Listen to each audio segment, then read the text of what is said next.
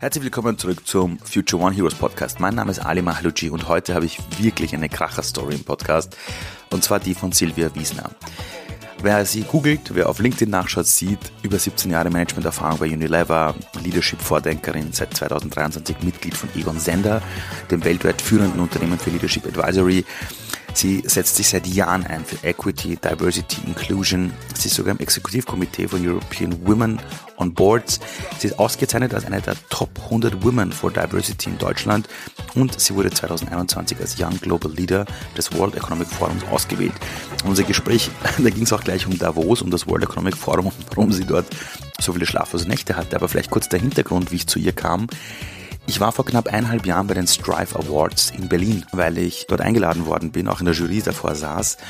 Und als dann nach dem offiziellen Teil quasi die Party losging, kamen wir plötzlich ins Sprechen und haben gemerkt, dass wir eigentlich sehr viele Gemeinsamkeiten haben, dass wir uns eigentlich über LinkedIn schon länger kennen. Und ich habe mir damals gedacht, diese Dame möchte ich eines Tages im Podcast haben. Und ja, jetzt war sie bei mir im Podcast. Es war eine unglaubliche Geschichte. Sie hat so viel Einblicke gegeben, in wie sich Leadership verändert hat, aber auch in ihre eigene Karriere. Sie hat mir erzählt, dass sie als Studentin eines Tages in einer Vorlesung saß und da hat sie eine Frau gesehen, die dort vorgetragen hat, eine von extern. Und da hat sie sich gedacht, das wäre total cool, diesen Job auch eines Tages zu haben. Und genau diesen Weg ging sie dann, vielleicht sogar unterbewusst.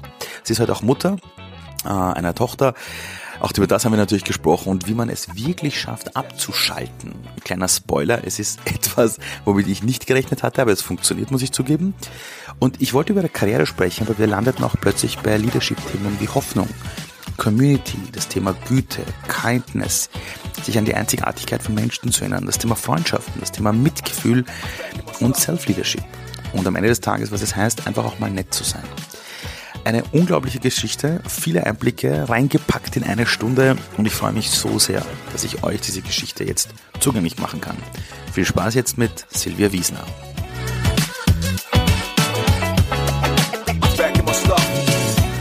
Liebe Silvia, wie war es in Davos? Großartig. Die, die Kurzzusammenfassung ist viel zu wenig geschlafen, viel zu viel Kaffee getrunken und neue Rekorde in Sachen Schritte aufgestellt.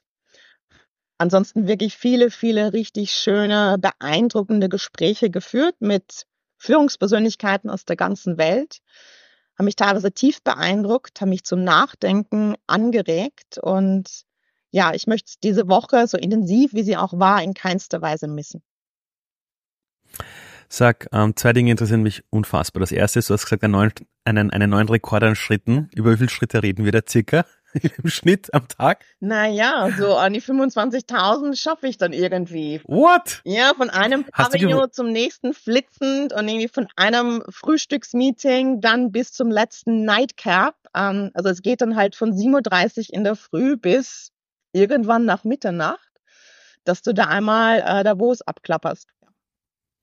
Für die Leute, die irgendwie noch hinter Mond leben und sich fragen, so was passiert in Davos, kannst du uns das ganz kurz erklären? Ja, also man sagt gerne, es ist ein bisschen der Seismograph dafür, wo die Welt gerade steht, weil relevante Führungspersönlichkeiten sowohl aus dem privatwirtschaftlichen Bereich als auch aus der Politik sowie Kultur und Wissenschaft zusammenkommen.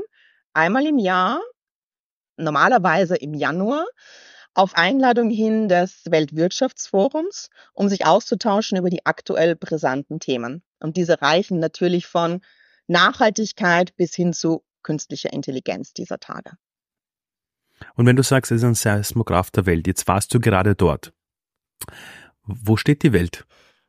Und vor allem, steht sie noch lange? ja. Also, wo steht die Welt laut den Liedern der Welt? Ja. Ich glaube, sie steht noch lange. Ähm, ich glaube, das Wichtigste, was ich einmal mehr mitgenommen habe, ist ein Gefühl von positivem Pragmatismus oder ein Gefühl von Hoffnung. Und Hoffnung ist extremst wichtig, auch und gerade für die besonders mutigen und für die besonders engagierten, dass sie in der Lage sind, weiterzumachen auf dem Weg. Und zwar den Weg, den wir von ihnen brauchen. Ich glaube, wir haben gesehen, dass jeder anerkennt, welche Herausforderungen wir haben. Stichwort Polykrise. Und jede einzelne Krise ist so groß, dass sie eigentlich unsere ganze Aufmerksamkeit bräuchte. Und gleichzeitig siehst du an so vielen Ecken und Enden positive Beispiele, Leuchttürme, Best Practices. Du siehst, wie engagiert Menschen daran arbeiten, dass wir diese einzelnen Krisen in den Griff bekommen, irgendwie bändigen. Und ich finde, das gibt sehr, sehr viel Hoffnung. Und vielleicht ein konkretes Beispiel, was, was mir sehr mhm. gut gefallen hat. Wir waren bei einem Abendessen Bitte. von einem guten Freund von mir, dem Florian Hoffmann, dem Gründer von The Do. Und er hat zwei Fragen gestellt an alle, die zu dem Essen gekommen sind. Und die wurden dann im Plenum beantwortet. Die erste Frage war, was ist gerade deine größte Sorge? Die Antworten waren mannigfaltig, weil es eben so viele unterschiedliche Baustellen auf dieser Welt gibt. Die zweite Frage war, was gibt dir am meisten Hoffnung? Hier waren die Antworten relativ unisono. Es ging auf die eine oder andere Art immer um den Faktor Mensch. Um konkrete Beispiele, wie vielleicht die junge Generation absolut in die richtige Richtung marschiert oder einfach das, das Gefühl insgesamt, dass es mehr Menschen gibt, die das Richtige tun wollen und dass wir eben deshalb in der Lage sein werden, diese Herausforderungen gemeinsam zu bewältigen. Im Vorgespräch habe ich dich gefragt, gibt es Themen, die dich irgendwie interessieren, über die wir reden sollten? Und meistens schreibe ich mir dann so diese Punkte immer auf und dann rede ich aber meistens über was ganz anderes. Ja. aber dann ist ein The so. aber dann ist ein Thema hängen geblieben, mit dem ich mich jetzt schon seit ja, 25 Jahren beschäftige, nämlich das Thema Kindness, das mhm. Thema der Güte, das Thema des bedingungslosen Seins. Und du bist ja selbst auch Mutter. Ja, einer Du kennst das Gefühl der Be genau einer Vierjährigen mit all den Herausforderungen und den schönen Seiten, oder? Absolut. Wie ist es denn so? Ganz ehrlich jetzt. Also wie ist es denn so? Also das größte Geschenk, das man sich wünschen könnte. Ähm, das bestätige ich genauso wie mein Freund. Ich glaube, sie zeigt auf, wie wunderbar Menschen geboren werden, wie wunderbar der Mensch mhm. ist ab dem ersten Tag oder wahrscheinlich vor dem ersten Tag. Ja. Und dass deine Aufgabe als Eltern ja nur darin besteht, nichts kaputt zu machen, so ein bisschen zu unterstützen. Ja. Aber im Grunde es ist alles da. Ich habe einen der empathischsten Menschen zu Hause. Ähm, ich bin so stolz, so glücklich zu sehen, wie sie mit anderen Menschen, mit Tieren interagiert. Das darf einfach so bleiben. Ähm, ja, von daher. Also es ist sehr, sehr schön. Und natürlich ist es auch eine große Aufgabenstellung äh, an jedem einzelnen Tag. Ja, das, äh, das, das kann ich nur zuschreiben. ähm, warum ich nämlich jetzt ganz kurz ja. über diesen Seite deines Lebens gesprochen habe, ist ja, wenn man ein Kind in seiner Nähe hat, ähm, das plötzlich ins Leben kommt, weiß man ja, was diese bedingungslose Liebe bedeutet. Dieser Act of Kindness, wo du aber nichts willst dafür in return. Ja. Und äh, diverseste Forschungen, Verhaltensforschung, Gehirnforschung zeigen ja ganz klar, dass in dem Moment, wo wir was für andere tun, in unserem Gehirn dieselben Regionen angesprochen werden, als wird jemand anderes was Gutes für uns tun. Aber wenn wir was für andere machen, kommt noch der Faktor hinzu, wir sehen auch das Glücksgefühl der anderen Person. Deshalb ist immer geben immer ein schöneres, äh, ein, ein schöneres Gefühl, als selber nur was zu bekommen. Jetzt warst du in Davos, wo ja von Sam Altman, der der gerade die ganze AI-Revolution antreibt, bis zu eben den ganzen Leadern im Bereich Politik und so, ganz viele dort waren. Und du sagst, dass bei dieser Session, wo du dabei warst, die Hoffnung hochkam wegen dem Thema Mensch. Also, weil wir wieder lernen sollten zu verstehen, wer sind wir als Mensch. Und über deine Tochter hast du gerade gesagt, wie sie geboren worden ist. Mhm. Dieses quasi fast schon perfekte, dass man nichts kaputt machen muss. Absolut. Das heißt, deshalb hole ich ein bisschen noch aus. Das heißt, wir werden erwachsen, kommen in diese Welt und dann bekommen wir so eine Schicht nach der anderen drüber, wo wir gar nicht mehr durchsehen, vielleicht wer wir wirklich sind. Jetzt hast du ja mit Führungskräften zu tun. Du warst selber jahrelang in, in, in einer riesengroßen Organisation, wo du noch mitbekommen hast, dass manche Mühlen vielleicht langsam manchmal malen. Ja, du hast vielleicht mitbekommen, wie Entscheidungen getroffen werden. Hast du eine Ahnung, welche Hebel es sein werden, dass wir uns wirklich auch so entwickeln, wieder dieses menschliche ähm, Potenzial auch, ich sag mal so, wieder tagtäglich zu spüren in der Arbeit, in der Gesellschaft und eben jetzt nicht nur, wenn wir zusammenkommen und uns jemand diese Frage stellt. Also wie können wir das wirklich entfalten, dass das wieder zu sehen ist? Ja. Ich glaube, wir müssen uns dabei gegenseitig unterstützen, die Hand reichen und ermutigen.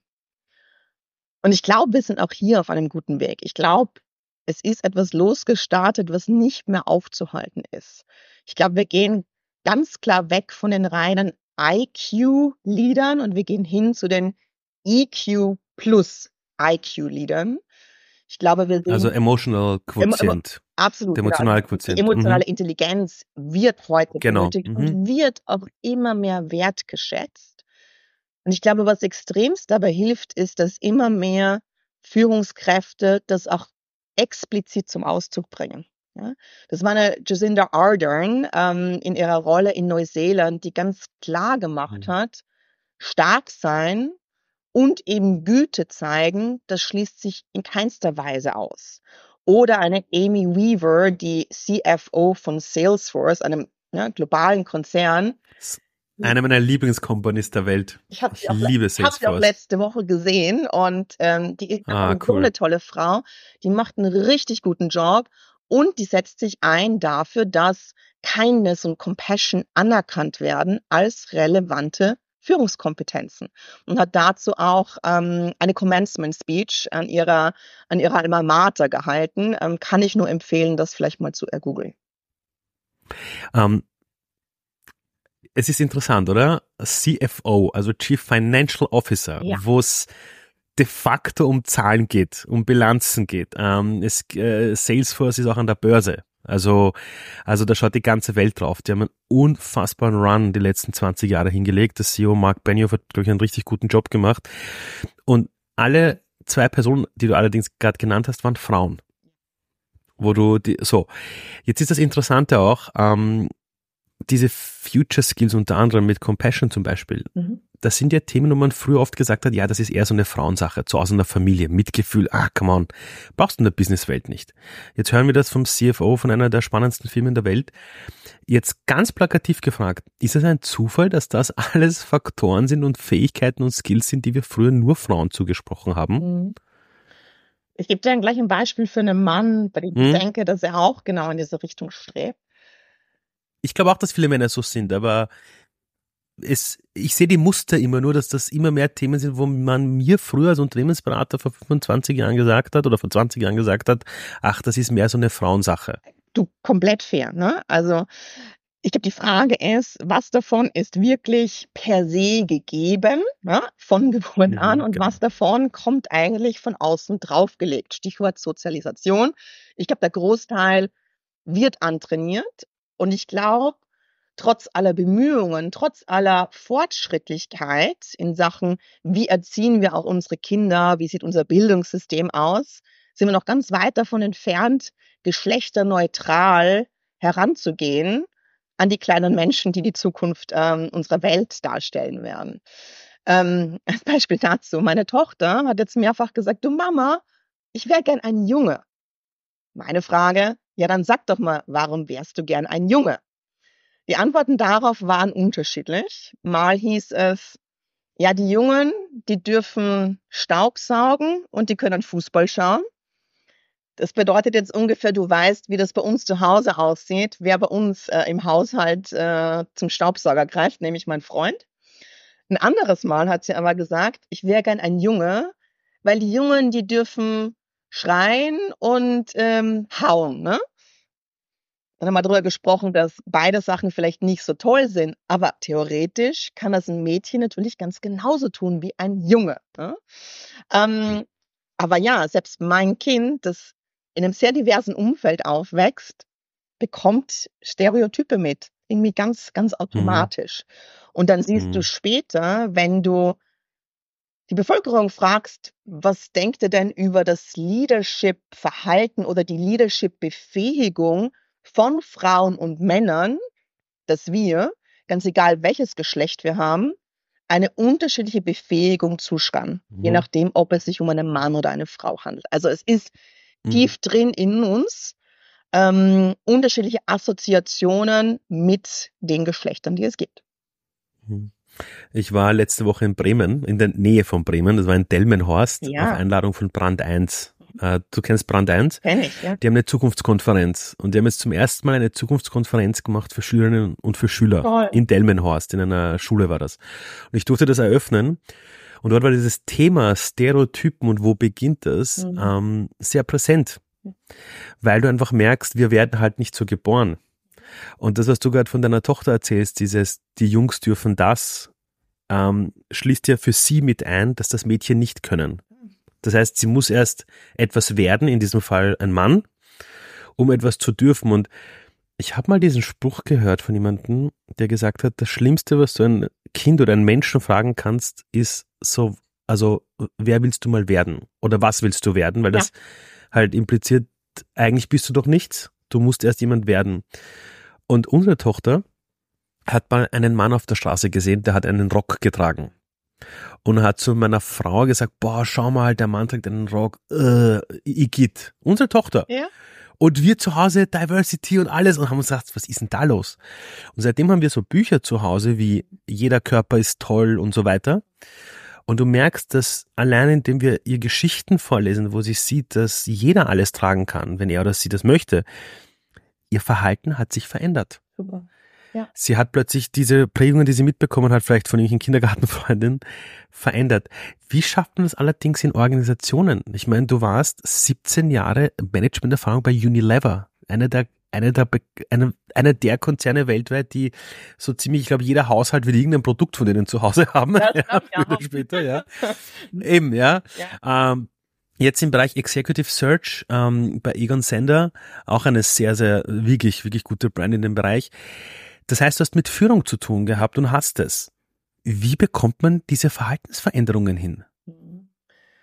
Also ich glaube, wir reden über einen großen Teil jetzt über inklusives Leadership und wie treten wir eigentlich als Führungskräfte auf und sind auch ganz klar und deutlich, welche Herangehensweisen wir sehen wollen in unseren Organisationen, welche Umarmung von Diversität wir sehen wollen, welches idealerweise Feiern von Diversität anstelle von wir akzeptieren Diversität.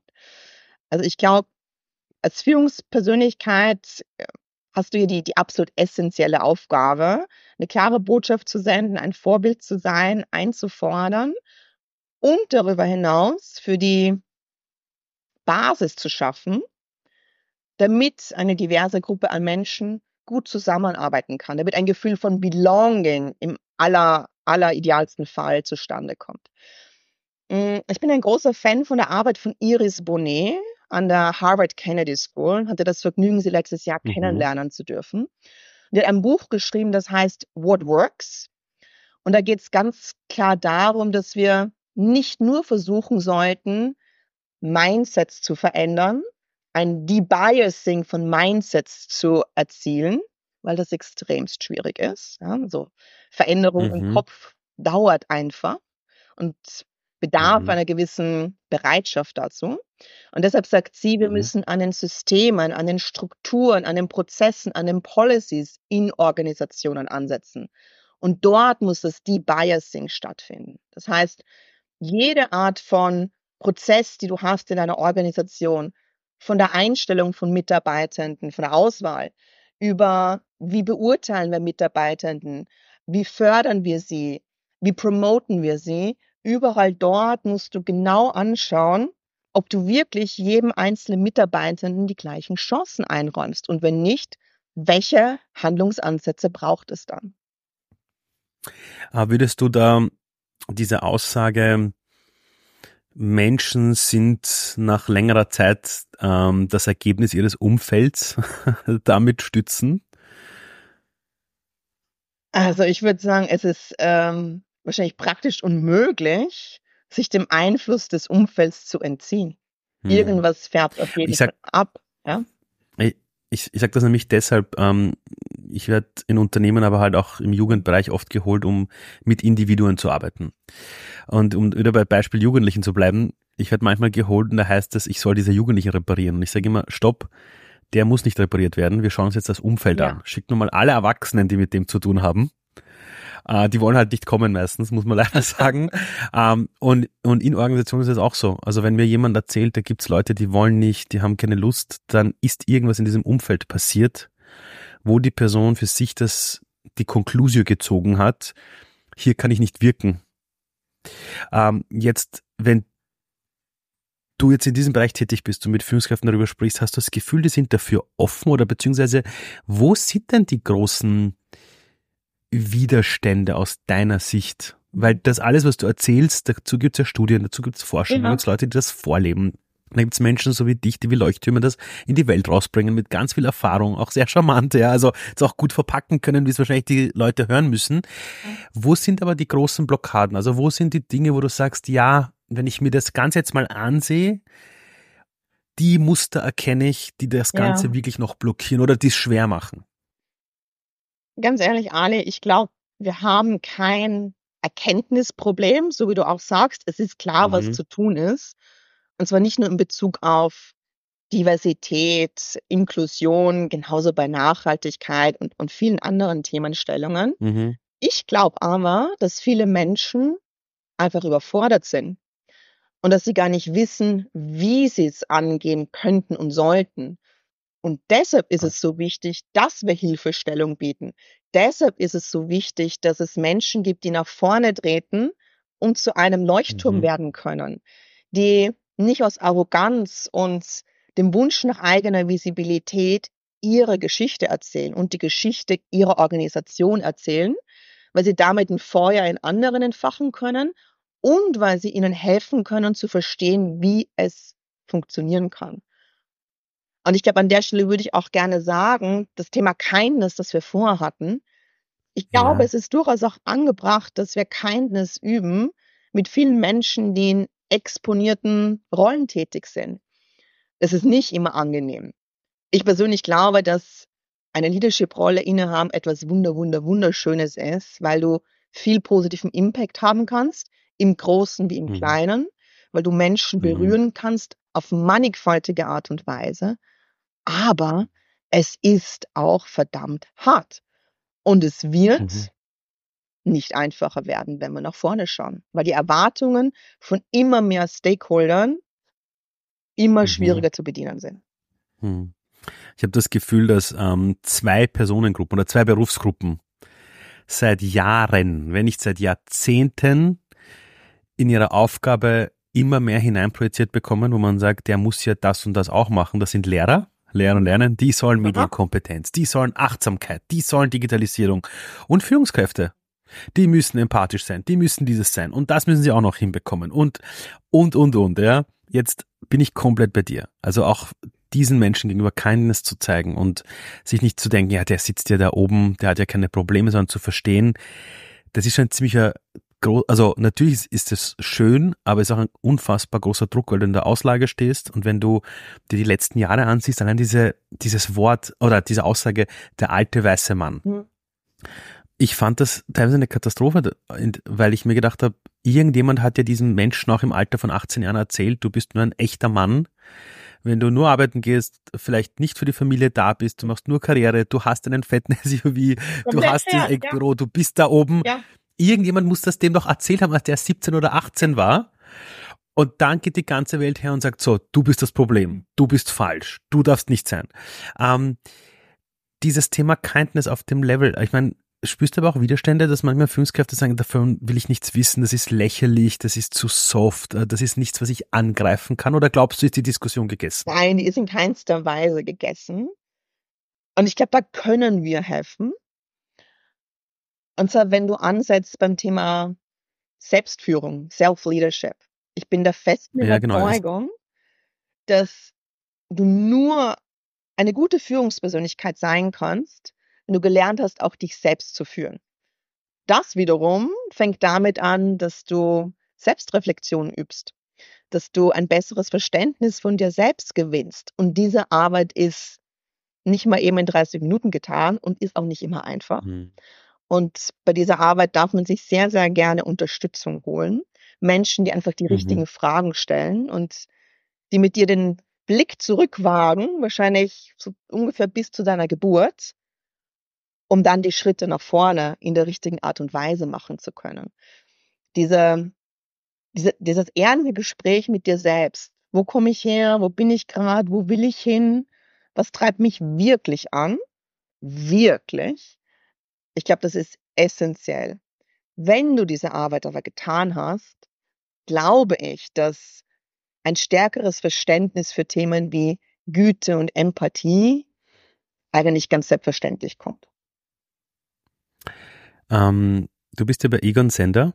Für die Leute, ähm, die jetzt hier zuhören und sich denken, ah, Egon Sender schon mal gehört, aber was machen die nochmal genau? Erklär das mal ganz kurz. Ja, sehr gerne. Ich habe das große Vergnügen, mit sehr vielen wunderbaren Menschen jeden Tag sprechen zu dürfen, weil wir zum einen Führungspersönlichkeiten suchen, finden. Das ist dann das Stichwort Executive Search, hm, Personalberatung. Mhm. Und zum anderen entwickeln wir aber auch Führungspersönlichkeiten weiter. Wir versuchen sie zu verstehen, ihnen zu helfen, sich besser zu verstehen und schauen dann gemeinsam, wie können sie sich auf ihrem Weg weiterentwickeln. Denn ganz wichtig, es geht heute nicht mehr nur darum, wie entwickle ich mich an die Spitze, sondern auch, wie entwickle ich mich, wenn ich bereits an der Spitze bin. Also diese Entwicklungsreise hört ja nie auf, idealerweise. Und wir helfen auch bei Themen, die sich dann auf das Team beziehen. Stichwort Team Effectiveness. Wie können Teams besser zusammenarbeiten? Genauso wie Themen der Organisationstransformation oder auch Consulting zu Diversity, Equity und Inclusion fällt in unseren Aufgabenbereich. Ähm, diese Gespräche, wo du sagst, man spricht dann mit jemandem, das geht vielleicht sogar zurück bis zur Geburt, ja. da ist man ja schon eigentlich fast schon quasi der Psychologe oder die Psychologin der ganzen Wirtschaftsbosse, oder? Also wir haben sehr, sehr viele Kolleginnen, die genauso auch psychologisch ausgebildet sind. Ähm, beziehungsweise wer nicht mit diesem Ausbildungsvorteil bei uns startet, der bekommt natürlich dann entsprechendes Coaching, entsprechendes Training, um solche mhm. Gespräche wirklich gut führen zu können. Es ist ein extrem großes Privileg, wie sich Menschen dir gegenüber öffnen.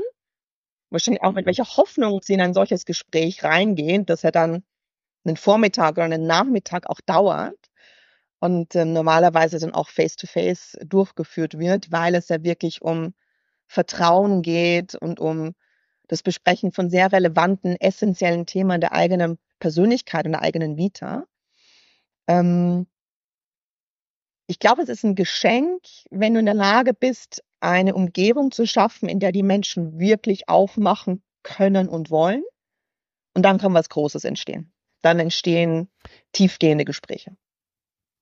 Wie kommen die Menschen, die Führungskräfte überhaupt auf die Idee, diesem Pfad der Selbsterkenntnis einzuschlagen. Aus, aus meiner Erfahrung muss ich nämlich zugeben, dass es, ich erlebe zwei Wege. Das eine ist die Neugierde und das andere ist meistens, die merken, dass die Dinge nicht mehr so funktionieren, wie sie bisher funktioniert haben und sie haben keine Antworten. Ja. Bei manchen ist es auch einfach die Krise. Ja. ja.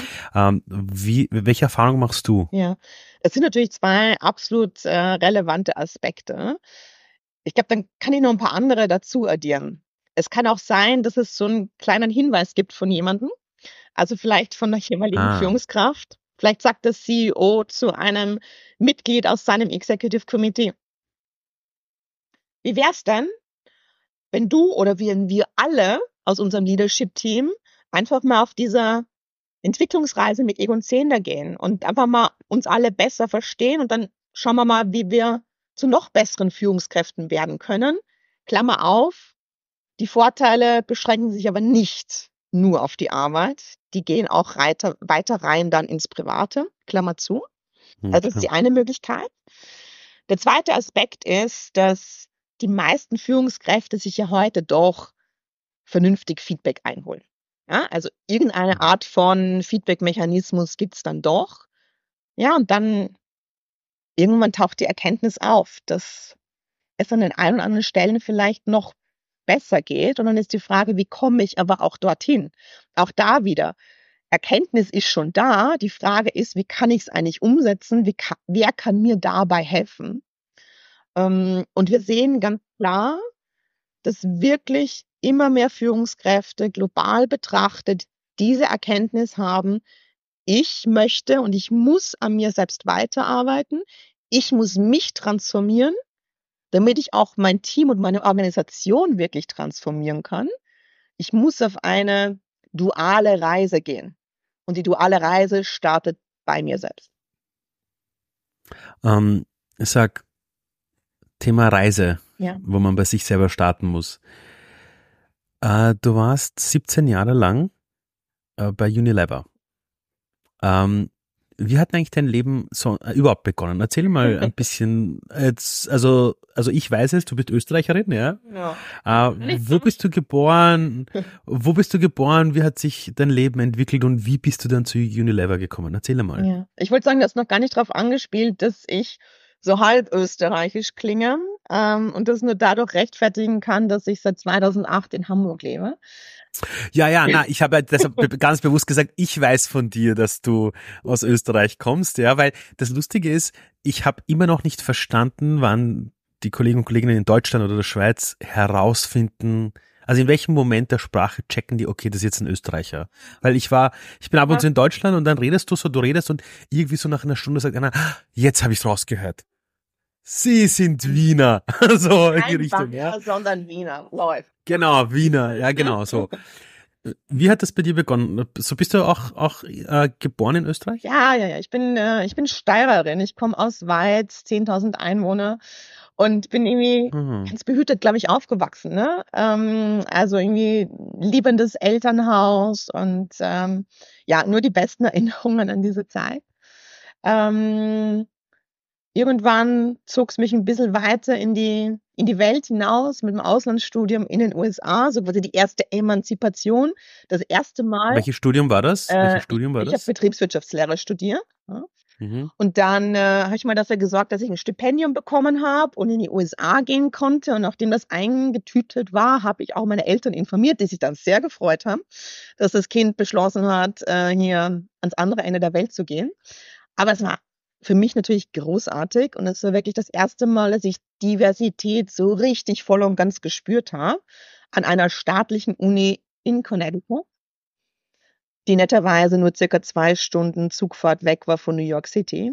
Also war jetzt auch, ah, ja, so. Stimmt, mhm. stimmt, so Connecticut, ja, und New York. Ja. Das ist de facto um die Ecke, ja. Fast, kann man ja. empfehlen, kann man empfehlen. Ja, ja. Also, ne, ja, ich hatte eine sehr gute Zeit, sagen wir es mal so. Und dann, äh, nach der Zeit war aber auch klar, jetzt will ich ganz rasch anfangen mit dem Arbeiten, weil die Ausbildung dort einfach sehr praxisnah war. Und ähm, ja, dann ging es aus der Steiermark nach Wien und relativ mhm. rasch zu Unilever. Und ähm, nach zweieinhalb Jahren ging es dann aber weiter nach Hamburg. Und ähm, mhm. aber aber nur eines ganz kurz der Einstieg bei Unilever war das ein Trainee-Programm oder, ja, oder oder wie bist du eingestiegen? Genau, genau war ein Trainee-Programm, irgendwie ganz klassisch. Habe mich ausprobiert im Marketing und im Verkauf und habe auch aus der Zeit noch sehr sehr liebe Freunde. Also hast du ja? Und, und und und hast du damals aber schon gewusst, du willst mal Führungskraft werden?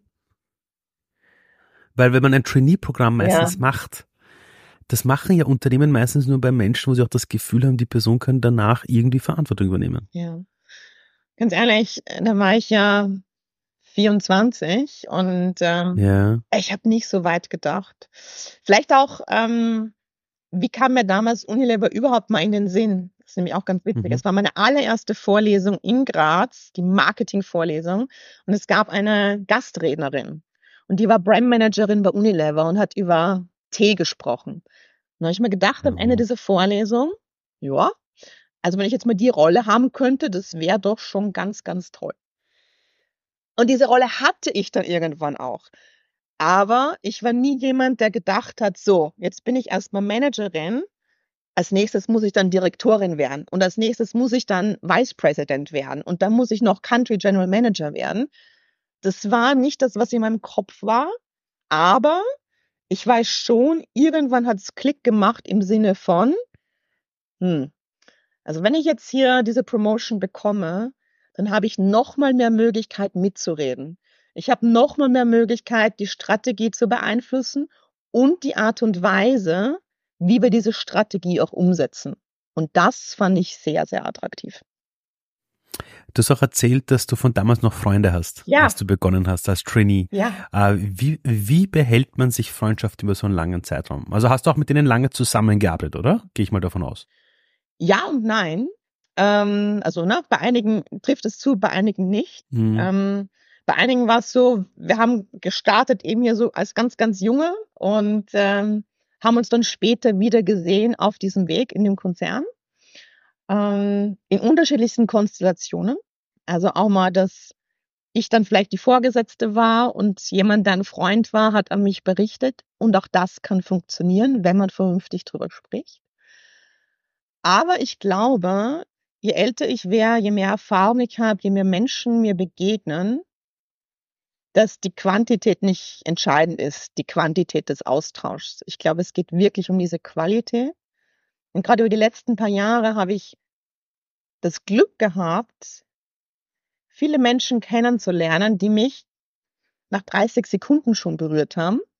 Und wo nach 30 Sekunden schon klar war, das passt, ja, da ist was. Da machen wir auf jeden Fall ein Follow-up.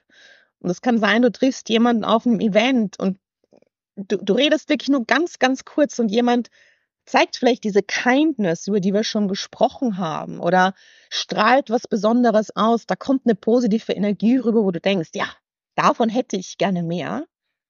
Und wenn du dann das Follow-up machst, dann kann daraus was entstehen, das unabhängig von der physischen Distanz und unabhängig von der Frequenz, die es, die euch möglich ist in Bezug auf Treffen, etwas, das ganz, ganz schön ist. Du hast gesagt, ähm, es gab auch Konstellationen, wo ein Bekannter oder eigentlich ein Freund von dir plötzlich äh, an dich berichten musste. Mhm. Und du hast gesagt, das kann auch funktionieren, wenn man darüber spricht. Ja. Ähm, wie bekommt man das hin? Weil es gibt viele Führungskräfte, die ich kenne, die genau dieses Thema haben, wie viel Freundschaft ist erlaubt, wie viel Professionalität, ja. ja. Ähm, witzigerweise ist das für die immer so entweder oder, ja, also wenn du professionell bist, kannst du nicht freundschaftlich sein. Wie hast du das damals für dich gelöst, äh, damit umzugehen? Weil die Freundschaft ist ja nicht erst passiert, als dieses Arbeitsverhältnis schon da war, sondern die Freundschaft war davor da ja. und dann ist das Arbeitsverhältnis entstanden. Ja. Wie, wie, wie macht man das im, im, im ganz normalen Alltag? Um nicht die Freundschaft nämlich zu zerstören, also um in Beziehung zu bleiben. Ja. Also wie wir das damals gemacht haben, war, dass mhm. wir wirklich intensiv drüber gesprochen haben bevor wir auch das Thema wirklich erörtert haben, diese konkrete Option erörtert haben. Für uns war klar, gibt nichts Wichtigeres als die Freundschaft. Dafür würden wir auch nichts riskieren. Ich habe mir dann aber irgendwann gedacht, ist doch eigentlich auch blöd. Ne? Also warum sollte die Tatsache, dass wir uns so gut kennen und einen guten Austausch haben, jetzt ein Grund sein dafür, dass wir nicht zusammenarbeiten würden? Hm. Und auch darauf achten, dass er wirklich der perfekte Kandidat für diese Rolle war. Also es fühlte sich irgendwie ein bisschen lächerlich an. ähm, ich glaube ehrlicherweise, ein relevanter Aspekt war darauf zu achten, wie wirkt denn unsere Beziehung, die einfach schon länger zurückreicht mit dem Startpunkt, wie wirkt die auf andere? Das heißt, mhm. dass andere in meinem Team nicht das Gefühl hatten, da wird jetzt vielleicht jemand bevorzugt oder hat einfach diesen besseren Draht ähm, zur Chefin. Mhm. Ich glaube, wir haben stark auf diese Außenwirkung geachtet mhm. und ähm, dass ich in meiner ja, Herangehensweise zu allen meinen Teammitgliedern gleich auftrete. Ich glaube, das war mhm. ehrlicherweise sogar der entscheidendste Punkt, dass da kein, kein Störgefühl aufgetaucht ist. Du hast vorhin erwähnt bei Unilever, welche Positionen du alle eingenommen hast. Ich glaube, äh, die höchste Position, die du dann hattest, war? Also meine letzte da? Rolle war dann ähm, die Managing Directorin für Belgien und Luxemburg. Ich meine, das ist ja voll geil. Also, ja. um, um jetzt dieses Wort mal zu bedienen, ja. Ähm, das Ding ist, äh, warst du jemals an deiner Uni wieder einen Vortrag halten über Tee? Nicht über Tee, aber ich war in der Tat äh, im letzten Jahr zweimal an der Uni in Graz und habe Vorträge gehalten. Zum Beispiel stell, über Positive Leadership. Ja. Über, über das reden wir noch gleich. Äh, aber stell dir vor, da wäre damals eine junge Frau im Publikum gesessen, die dich sieht und sagt, hey, wenn ich das machen könnte, das wäre cool.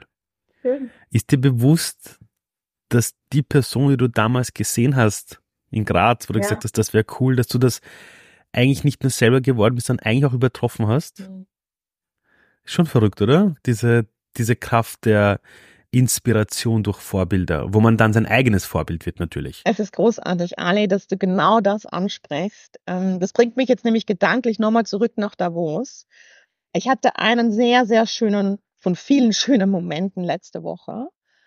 Und zwar war das bei einem Event, ähm, bei dem zunächst El Gore gesprochen hat und hm. nochmal die Fakten auf den Tisch gelegt hat, wie es eigentlich um unsere Welt steht.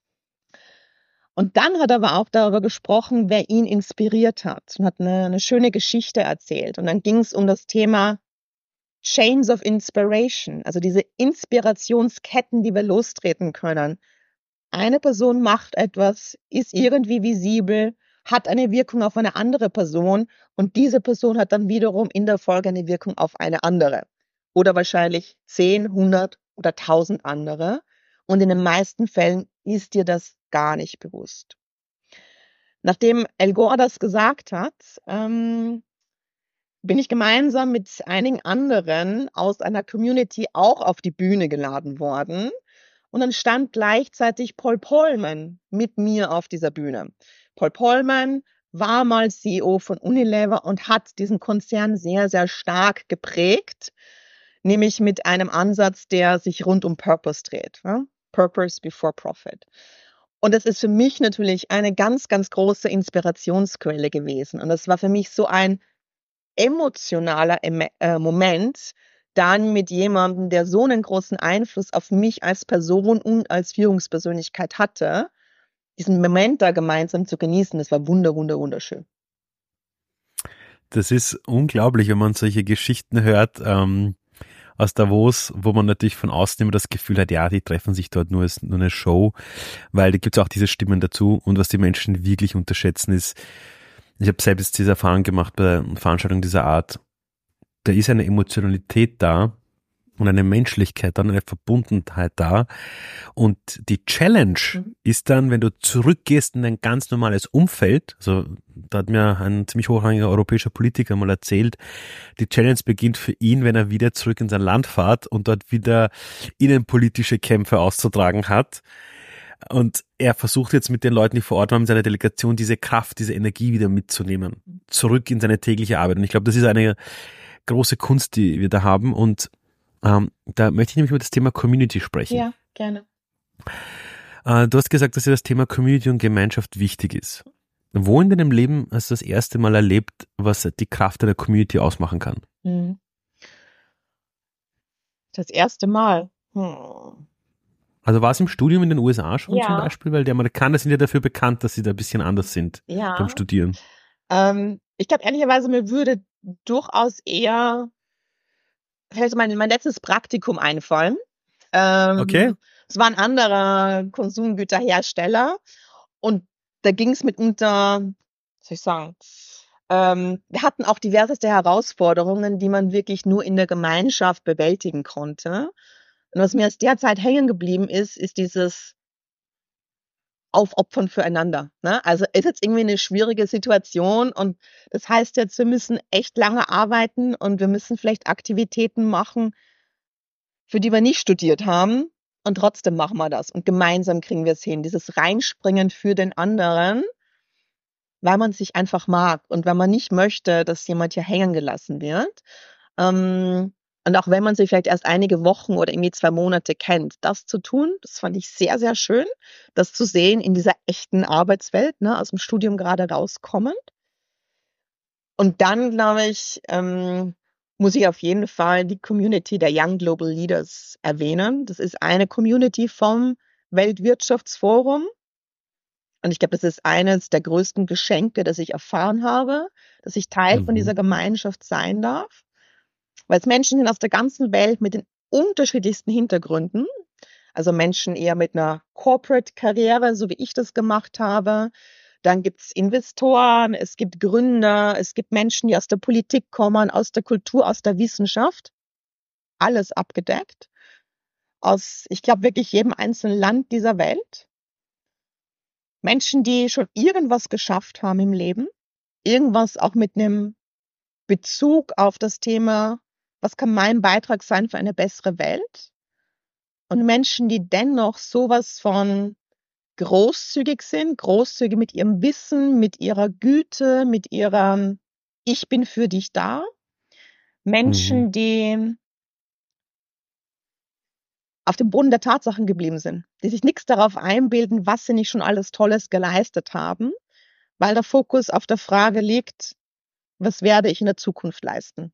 Für diese Gesellschaft, für diese Welt, für unsere Umwelt. Das ist eine wunder, wunder, wunderbare Gemeinschaft. Wenn man jetzt auch so wie du 17 Jahre bei einem Unternehmen ist, welches natürlich wahrscheinlich jede Woche schaut der Job wahrscheinlich anders aus, ja, äh, gerade bei so einem globalen Unternehmen, und dann beschließt, so, jetzt mache ich einen Career Change. Und zwar nicht, ich gehe zu einem Unternehmen, das so ähnlich ist, wo ich schon alles kenne, sondern nee, nee, nee, nee, nee. Ich wechsle vielleicht sogar komplett die Seiten. Weil du wirst wahrscheinlich damals bei Unilever auch mit Executive Search Companies gearbeitet haben oder Führungskräfteentwicklungsunternehmen. Und jetzt wechselst du die Seiten. Ja. Ähm, wie war das? Also, also ich weiß nicht, äh, ich, ich stelle es mir nicht leicht vor, weil du natürlich ein Umfeld verlässt, wo du Freundschaften hast, wo du Communities hast, wo du Menschen kennst, wo du die Prozesse kennst, die Abläufe kennst, wo du dich vielleicht auch sehr wohlfühlst, wo du selber Dinge erschaffen hast und aufgebaut hast. Mhm. Und dann gehst du nicht nur in ein anderes Unternehmen und andere Menschen, sondern auch ganz neuer Tätigkeitsbereich. Das sind ja viele Dinge, die sich auf einmal verändern. Wie war das? Wie, wie kam es dazu? Ja, wie kam es dazu? Mm. Und das Interessante ist, meine Erfahrung von vor anderthalb Jahren ist natürlich in meiner aktuellen Rolle, gerade für den Executive Search Part der Aufgabenstellung, extremst hilfreich und relevant. Es ist perfekt eigentlich, ja, weil du es selbst durchlebt hast. Also als hätten wir das so geplant. Nein, ähm, ja. wie kam es dazu? Ich glaube, für die meisten ist es ein Prozess, ein Erkenntnisreifungsprozess, wo du merkst, ja, okay, ich glaube, jetzt ist es dann irgendwann an der Zeit, etwas Neues zu machen. Mhm. Und der, dieser Reifungsprozess hat bei mir wahrscheinlich auch ein Jahr angedauert. Und irgendwann war es dann sehr klar, ja, ich möchte, ich möchte etwas Neues sehen. Das Spannende war, sobald ich irgendwie meine Fühler ausgestreckt habe und mir gedacht habe, jetzt schauen wir mal was anderes an, hast du gemerkt, oh, die Welt ist ja viel größer, als ich sie bisher wahrgenommen hatte. Und ähm, da kommt diese Neugierde und dieses, ich habe Lust drauf und ich möchte entdecken. Das war ganz, ganz toll. Also es war eine, eine wunderschöne Phase zu sagen, dann zeigt mir doch mal einfach alles, was so möglich wäre. Mhm. Und ich glaube, mir war es auch wichtig, diesen Schritt zu machen, weil ich in meiner letzten Rolle als Managing Director in Belgien mit meinem Team ganz stark daran gearbeitet habe, dass wir mutig sind, dass wir mutige Entscheidungen mhm. treffen und auch, dass wir auf unser Bauchgefühl hören. Und das wollte ich dann natürlich auch bei mir selbst genauso anwenden. Und dann ähm, kommt ja irgendwann die Phase, wo du dich entscheiden musst, was soll es denn jetzt wirklich sein als nächstes? Die Phase fand ich schon deutlich herausfordernder. Dann kommt ja sowas wie Fear of Missing Out. Was könnte denn dann noch ums Eck kommen? Ähm, und ich habe mir in der Phase auch Hilfe geholt. Ich habe mhm. mit Freunden gesprochen über die einzelnen Optionen, die auf dem Tisch gelegen sind, habe natürlich mit meiner Familie gesprochen und ich habe mir sogar zwei Coaches zur Seite gestellt, weil ich mir gedacht habe, naja. Sehr gut, sehr ja, gut. Dachte ich mir auch, ich weiß, das wird herausfordernd sein. Das ist eine der größten Entscheidungen, die ich jetzt so bisher in meinem Leben getroffen habe. Und äh, das war sehr hilfreich, einfach Menschen zu haben, die mir zugehört haben und die ein paar sehr clevere Fragen gestellt haben. Nämlich vor allem die Frage, was will ich denn wirklich? Nicht, was glaube ich, dass ich wollen sollte, oder was glaube ich, was die anderen um mich herum so wollen und was daher vielleicht auch für mich richtig sein könnte, sondern was ist mir wirklich wichtig. Und da kam ganz stark der Faktor Mensch, das Arbeiten mit Menschen und das Entwickeln von Menschen und das Weitergeben von positiver Energie. Ja, und dann hatte ich irgendwann das Glück, ähm, einen meiner heutigen Kollegen kennenzulernen. Und ähm, ja, im Laufe der Zeit hat er dann gemeint, ach Silvia, ich habe ganz stark das Gefühl, du gehörst doch hier zu uns. Und wollen wir nicht mal in diese Art von ah. Gesprächen einsteigen? Und das haben wir gemacht. Und dann habe ich sehr, sehr viele meiner heutigen Kolleginnen kennenlernen dürfen in Deutschland und außerhalb von Deutschland. Und ich habe mir gedacht, Wahnsinn, was für spannende Personen mit den unterschiedlichsten Hintergründen. Und irgendwas eint sie aber. Unter anderem auch so eine Großzügigkeit, über die ich vorher schon gesprochen habe. Und ein, ein Interesse an Menschen, ein echtes Interesse. Da dachte ich mir, spannend. Und ich konnte mir einfach sehr, sehr gut vorstellen, in diesem Umfeld tätig zu sein. Mhm. Und fand es auch eine schöne Chance, einen Einfluss zu haben auf dieses essentielle Element namens Leadership, wenn es darum mhm. geht, ob wir die großen Herausforderungen unserer Zeit bewältigen werden oder nicht. Also ich habe ganz klar diese Chance gesehen. wo du dann noch gesagt hast, du hast bei diesen Menschen etwas gesehen, das sie eint. Ja. Ähm, ist das Community für dich? Ja, ich glaube, das gehört ganz klar dazu. Irgendein ein Gefühl, ein, eine Herangehensweise, eine, eine Sichtweise, die von allen geteilt wird. Ich glaube, das gehört ganz klar dazu. Vielleicht etwas, das man beschreiben kann als du verstehst es, ohne es irgendwie in Worte packen zu können oder zu müssen. Ähm, und das war sehr Schönes. Und dementsprechend bin ich auch großartig bei Egon Fehne aufgenommen worden und ähm, also wirklich vom ersten Tag an ein Gefühl von, das fühlt sich einfach richtig, richtig gut an. Äh, sag, wie gelingt so ein Career Change? Mhm. Also wann ja. funktioniert so etwas?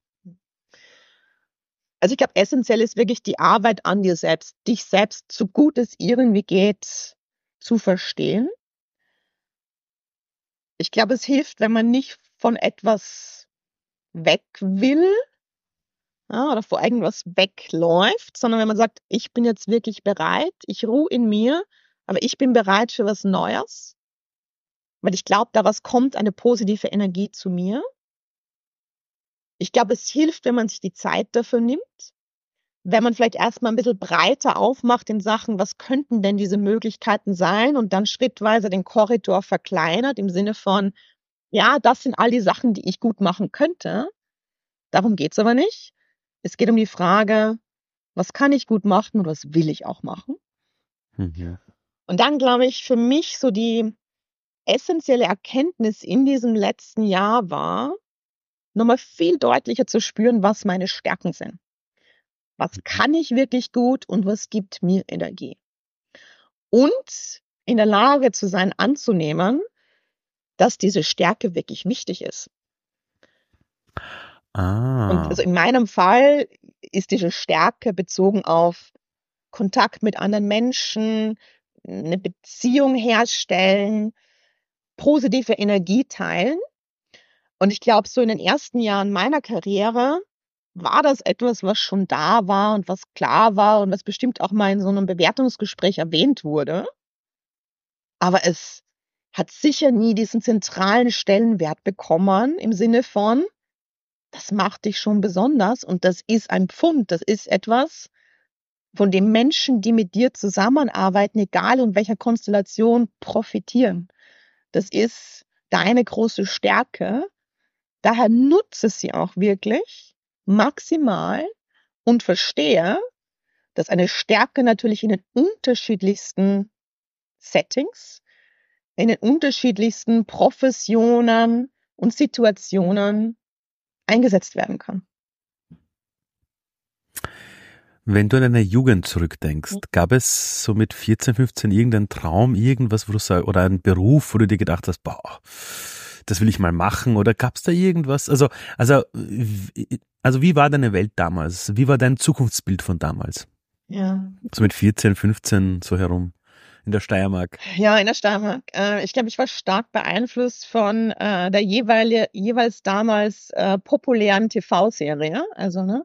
Wer wollte nicht irgendwann mal FBI-Agentin werden, nachdem er hier ähm, X-Files gesehen hat? Also ich, mhm. ich war nicht sehr klar, wo ich wirklich hin wollte. Ich glaube, ähm, dessen bin ich mir schon sehr bewusst.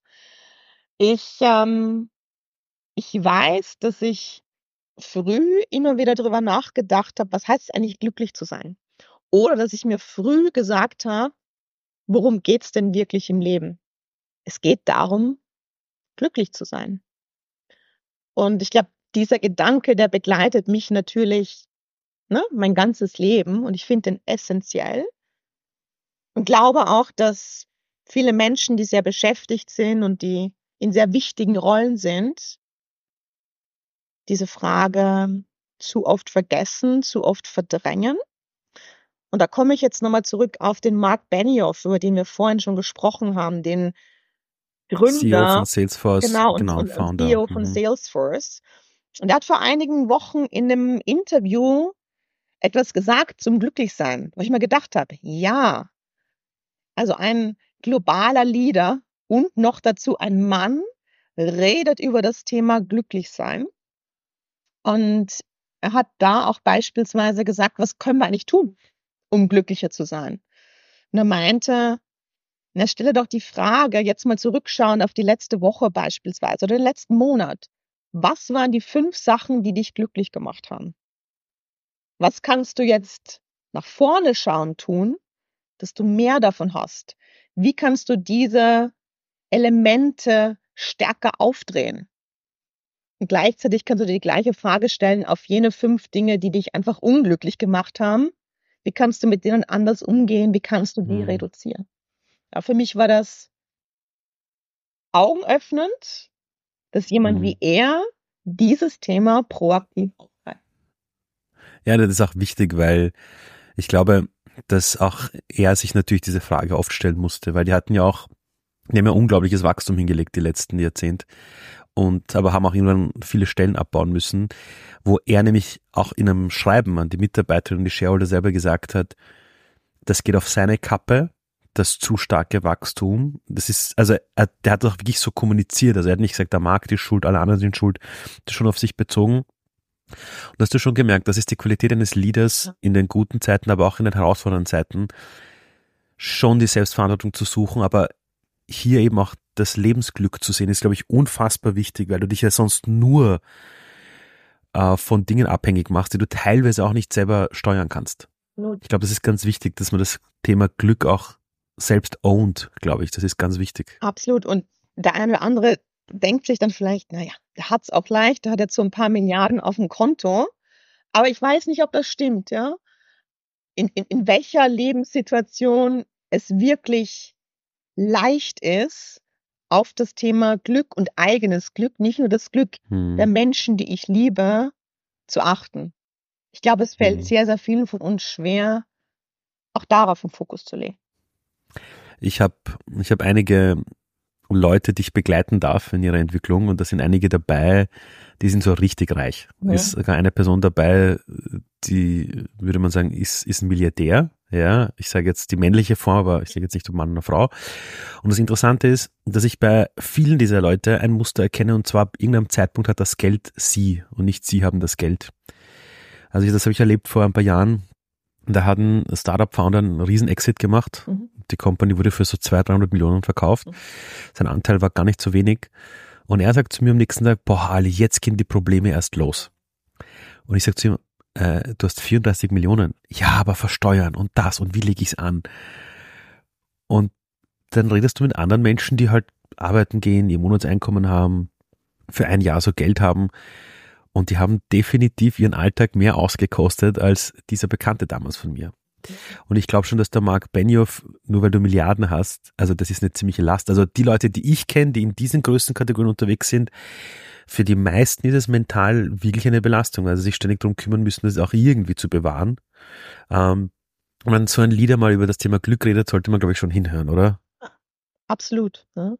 Ja. Und ich kann aber auch sagen, ich, ich kenne viele Menschen, die definitiv nicht mehr arbeiten gehen müssten hm. und die es dennoch geschafft haben, sich eine wunderbare Menschlichkeit zu bewahren und die mit voller Leidenschaft ihrem Purpose folgen. Auch dazu ein Beispiel von letzter Woche. Ähm, eine sehr junge Frau, gegründet im Bereich Tech, hunderte Millionen und wahrscheinlich ist das zu niedrig gegriffen. Und sie hat auch gesagt, sie wird regelmäßig gefragt, warum geht sie eigentlich noch arbeiten? Warum tut sie sich das an? Und sie hat gesagt, naja, als Mensch, du willst doch auch eine Wirksamkeit erfahren. Ich will doch nicht zu Hause sitzen auf der Couch und mir irgendwie nur, ähm, keine Ahnung, schöne Klamotten liefern lassen. Ich muss doch mit meinem Leben etwas Sinnvolles anstellen. Und ja, ich glaube, das, was ich gegründet habe, das leistet einen relevanten Beitrag zu hochbrisanten Themen unserer Zeit. Das wäre jetzt schon was, aber ich kann doch noch mehr. Da ist doch noch mehr in mir drin. Warum sollte ich das verschwenden? Ich will mhm. wirksam sein, ich will meinen Beitrag leisten. Fand ich sehr schön. Thema Wirksamkeit. Ähm, würden wir jetzt mit deiner Familie oder Menschen sprechen, die dich in der Kindheit gekannt haben? Die haben dich alle so gekannt, so in der Pubertät und das Ganze herum. Und zu denen wird man sagen, du, da wo die Silvia heute ist, ist das für euch eh klar, dass das ihr Weg war? Ja. Was würden die sagen? Würden die sagen, ja, ja, das ist die Silvia. Hat uns nicht gewundert. Oder würden die sagen, na, die hat uns alle komplett überrascht. Die ist ja ganz anders geworden. Spannende Frage, Ali. Ähm, also ich glaube, den einen Part, den Sie nennen würden, ist, ja, ich war schon immer ehrgeizig und ähm, sagen wir so, diverse intellektuelle Herausforderungen wusste ich ganz gut zu bewältigen. Also, dass das vielleicht irgendwie passen sollte. Ich glaube, das würden Sie unterschreiben. Ich glaube, das, was man damals nicht gesehen hat, war mehr der empathische Teil meiner mhm. Persönlichkeit. Mhm. Und ich glaube, in Teilen habe ich mir auch Aspekte meiner Persönlichkeit erarbeitet, was wiederum auch ein schöner Hinweis darauf ist, dass es möglich ist, sich selbst zu verändern, beziehungsweise nicht so offensichtliche Aspekte stärker in den Vordergrund zu stellen. Was meine ich damit ganz konkret? Die Tatsache, wie Menschen mich jetzt heute wahrnehmen, wenn sie mich irgendwo treffen, das ist schon anders als früher. Also heute würde man eher sagen, okay, die Silvia kommt in den Raum und irgendwie da ist eine gewisse Aufmerksamkeit und da kommt eine positive Energie und eine Neugierde und wir kommen ins Gespräch und da ist irgendwas, ähm, irgendwas Vibrierendes da. So war ich zu meiner Schulzeit sicher nicht. Da war ich deutlich zurückhaltender und war einfach die Einserschülerin. Das war aber etwas, was mir wichtig war. Ich wollte, ich glaube, so gerade im Zuge meines Studiums, mehr die soziale Interaktion. Ich wollte mehr von anderen Menschen erfahren. Und da war auch klar, dafür muss ich mich auch weiter öffnen und ich muss auf andere zugehen. Und ich habe sehr rasch gemerkt, das ist ja gar nicht so schwierig und es macht ehrlicherweise Spaß und es gibt mir Energie. Und ich glaube, das ist natürlich ein Teil des Grundes, warum sich meine Karriere so entwickelt hat, wie sie sich entwickelt hat, weil Menschen gern mit mir zusammengearbeitet haben und ich Zutrauen ähm, zum Beispiel in der Organisation reingeben konnte. Also ja und, und nein. Und was machst du für dich selbst, um deine Energien aufzutanken? Also was machst du, weil Energie in den Raum zu bringen, ähm, diese positive Energy rüberzubringen, ähm, das ist ja auch etwas, wo dann Leute ja dran zapfen. Also die wollen das ja. Also die, die, die wollen ja dann auch die Silvia dabei haben, weil sie wissen, hey, wenn die dabei ist, hebt die vielleicht die ganze Leichtigkeit sogar ein ja. bisschen an, ja. Äh, was machst du für dich selbst, ähm, um drauf zu schauen, dass dein Energielevel gut ist. Und ich spreche jetzt auch bewusst über die Zeit vorm Kind, weil wenn ein Kind da ist, ist es wieder ein bisschen anders. Also da kann man seine ganzen Routinen wahrscheinlich nicht so durchziehen, ja. Deshalb würde ich gern wissen, auch jemand mit so viel Erfahrung wie du, welche Dinge waren es, die dir gut getan haben? Ja, gerne. Vielleicht noch ein Wort vorab zu dem Energie bringen, in, mhm. in den Raum reingeben, an andere Menschen weitergeben. Das Schöne an Energie ist ja, die, die steckt an. Hm? Mhm. Ich glaube, ich habe eine gute Antenne dafür, welche Menschen nehmen ehrlicherweise nur die Energie, weil sie vielleicht einfach nur Negatives von sich geben und welche Menschen geben mir in der Interaktion auch Energie zurück und, und tanken mich quasi wieder auf. Und da auch ne, entsprechend zu entscheiden, mit wem möchte ich mehr Zeit verbringen, mit wem weniger, glaube ich, ist essentiell. Der zweite Aspekt ist, ich glaube, ich habe über die Laufe der Jahre ein Feingefühl dafür entwickelt, wie es mir gerade geht. Und ich finde es total legitim, mir selbst zu sagen, wie es mir gerade geht. Auch wenn die Antwort mal ist, ganz ehrlich, heute war ein Tag, der war so gar nicht gut. Und das ist übrigens auch etwas, was wir bei uns am Abendessenstisch machen. Und so mittlerweile von meiner vierjährigen Tochter ähm, in der Orchestrierung die dann sagt, okay, jetzt haben wir drei Bissen gegessen, jetzt legen wir los. Wer startet heute und wer erzählt zuerst, was heute gar nicht gut war, was so semi war und was richtig toll war. Und dann gehen wir im Kreis, wir drei. Also dieses Hinschauen, Hinhören, zulassen und darauf reagieren und zu sagen, jedes Gefühl ist okay ja, und jedes Gefühl bedarf Aufmerksamkeit. Ähm, ist etwas, was über die Jahre gewachsen ist. Dann bin ich jemand, die, glaube ich, per se überhaupt keine große Sportlerin ist. Ich habe aber mittlerweile gelernt, dass es durchaus zuträglich ist für meine, für mein gesamtes äh, Wohlgefühl.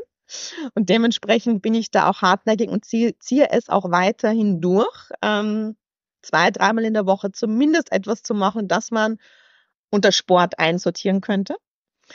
Ähm, und ich glaube, der, der letzte Punkt, den ich ansprechen würde, ist einer, der sich darauf bezieht, den Kopf wirklich abzuschalten. Und wie machst hatte, du das bitte? Das wollen jetzt eine Milliarde Menschen wissen. ich fürchte, die Antwort darauf ist sehr individuell. Äh, und ich musste schmunzeln, als einer meiner Professoren, ähm, den ich an der Cambridge University kennengelernt habe, diese Woche auf LinkedIn geteilt hat, was er macht zum Kopf abschalten. Und ich mir gedacht habe, Thomas, genau das gleiche wie bei mir. Und jetzt schaut mich der Ali ganz gespannt und interessiert. Ja, ja. schieß los, schieß los, schieß los. Raus ja. damit, raus damit. Ja, backen. So simpel. Backen. No Kuchen, way. Torten, Kekse. Stimmt eigentlich, stimmt ja. eigentlich. Weil das Coole ist, und es ist de, also ist de facto wissenschaftlich erwiesen, das steht in seinem äh, hübschen Post mit drin, du bist konzentriert, du bist fokussiert, du hast ehrlicherweise nicht die Möglichkeit, an 10.000 andere Sachen zu denken, während du versuchst, äh, dafür zu sorgen, dass die Eier richtig brechen. Gerade wenn vielleicht noch Kinderhände auch mit involviert sind. Und auch die Tatsache, dass am Ende was bei rauskommt, ja? also dass du wirklich was Greifbares hast, was Sichtbares. Und als Österreicherin mag ich natürlich Süßes. Von daher, ne, also auch das, ja. das Genießen am Ende des Tages und das Genießen gemeinsam mit anderen rundet das Ganze nochmal wunderbar ab. Wenn ich an deiner 14-Jährigen jetzt, ich ja. reise jetzt in die Welt zurück, ja, treffe deine 14-Jährige in der Steiermark, stell ihr einen Fernseher hin, schalt den Fernseher ein und sie sieht dich und dein Leben und wer du heute bist als Mama und in Hamburg und was du so tust und was du getan hast. Ja. Und ich sage der 14-Jährigen, du Silvia, das bist du. In ein paar Jahren, was würde die zu mir sagen? Hm.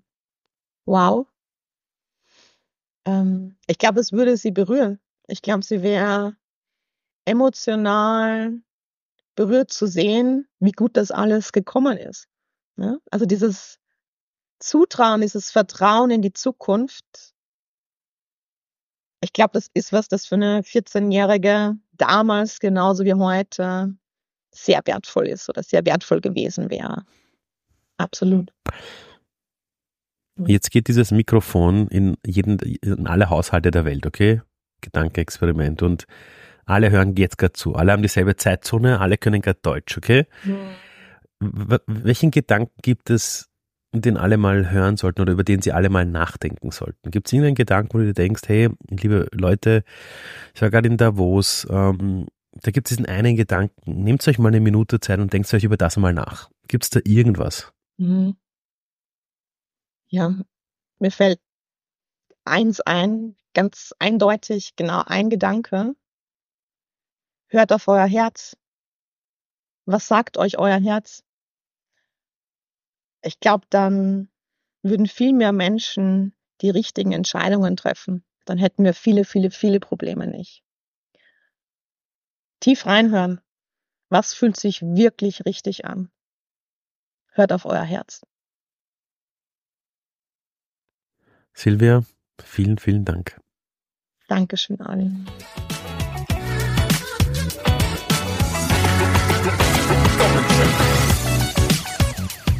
Und ich habe euch nicht zu viel versprochen. Das war gerade das Gespräch mit Silvia Wiesner. Ihr habt gesehen, das war eine gut investierte Stunde, um ein bisschen die Perspektive wieder selbst zu erweitern. Und wenn es euch gefallen hat, Leute, ich freue mich so sehr über eure Bewertungen bei Apple, bei Spotify oder wo sonst ihr das Ganze hört. Und wenn ihr denkt, dass die Menschen der heutigen Welt wieder etwas Inspiration brauchen, hey, teilt einfach den Podcast mit euren Freunden, mit den Leuten, die euch wichtig sind. Ansonsten euch allen wunderbaren Menschen einen wunderschönen Tag, seid nett zueinander, seid lieb zueinander und versucht wirklich in dieser Welt selbst mal die Veränderung zu sein, die ihr euch für diese Welt wünscht. Das heißt, wenn ihr den Fernseher einschaltet und ihr denkt euch, da ist gerade Krieg in Israel, in der Ukraine, dann verzweifelt nicht, sondern dreht euch um, schaut euch in eurem eigenen Umfeld mal um Vielleicht gibt es eine Nachbarin, einen Nachbar, der vielleicht eure Hilfe irgendwo braucht, der vielleicht ein bisschen älter ist. Und da geht es einfach mal rüber und sagt, hey, wenn Sie wollen, ich gehe heute einkaufen, soll ich Ihnen was mitnehmen? Ihr werdet merken, dass zur selben Zeit die Welt manchmal hässlich sein kann, aber durch euch kann sie auch manchmal unfassbar schön sein für andere Leute. Und darum geht's. Be kind, be nice, zeigt Mitgefühl. Ciao, ciao.